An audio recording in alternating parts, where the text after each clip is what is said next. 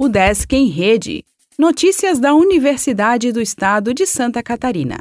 Olá, meu nome é Glênio Madruga e esta é a edição 680 do Desk em Rede. Painel da UDESC na capital reforça a divulgação de notícias à sociedade. Notícias produzidas pela UDESC agora também ganham destaque no painel de tecnologia LED mantido pela instituição no bairro Itacorubi, em Florianópolis. O equipamento começou a veicular manchetes dos assuntos de maior interesse dos públicos externos da universidade, em ação da Secretaria de Comunicação da UDESC.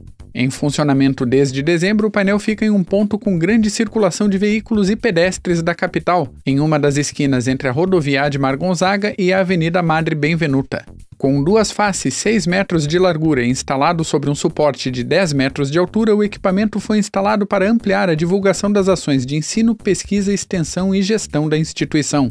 O investimento da universidade na compra e na instalação foi de 386 mil reais por meio de pregão eletrônico.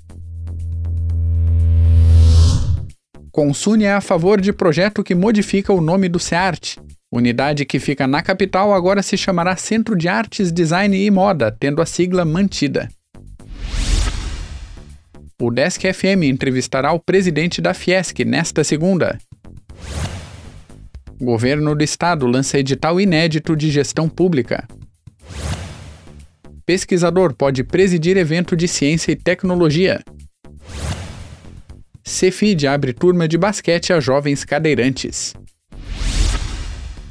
O Desk em Rede é uma iniciativa da Secretaria de Comunicação da Universidade, com produção e edição de Glênio Madruga. O podcast vai ao ar de segunda a sexta-feira, às 14 horas.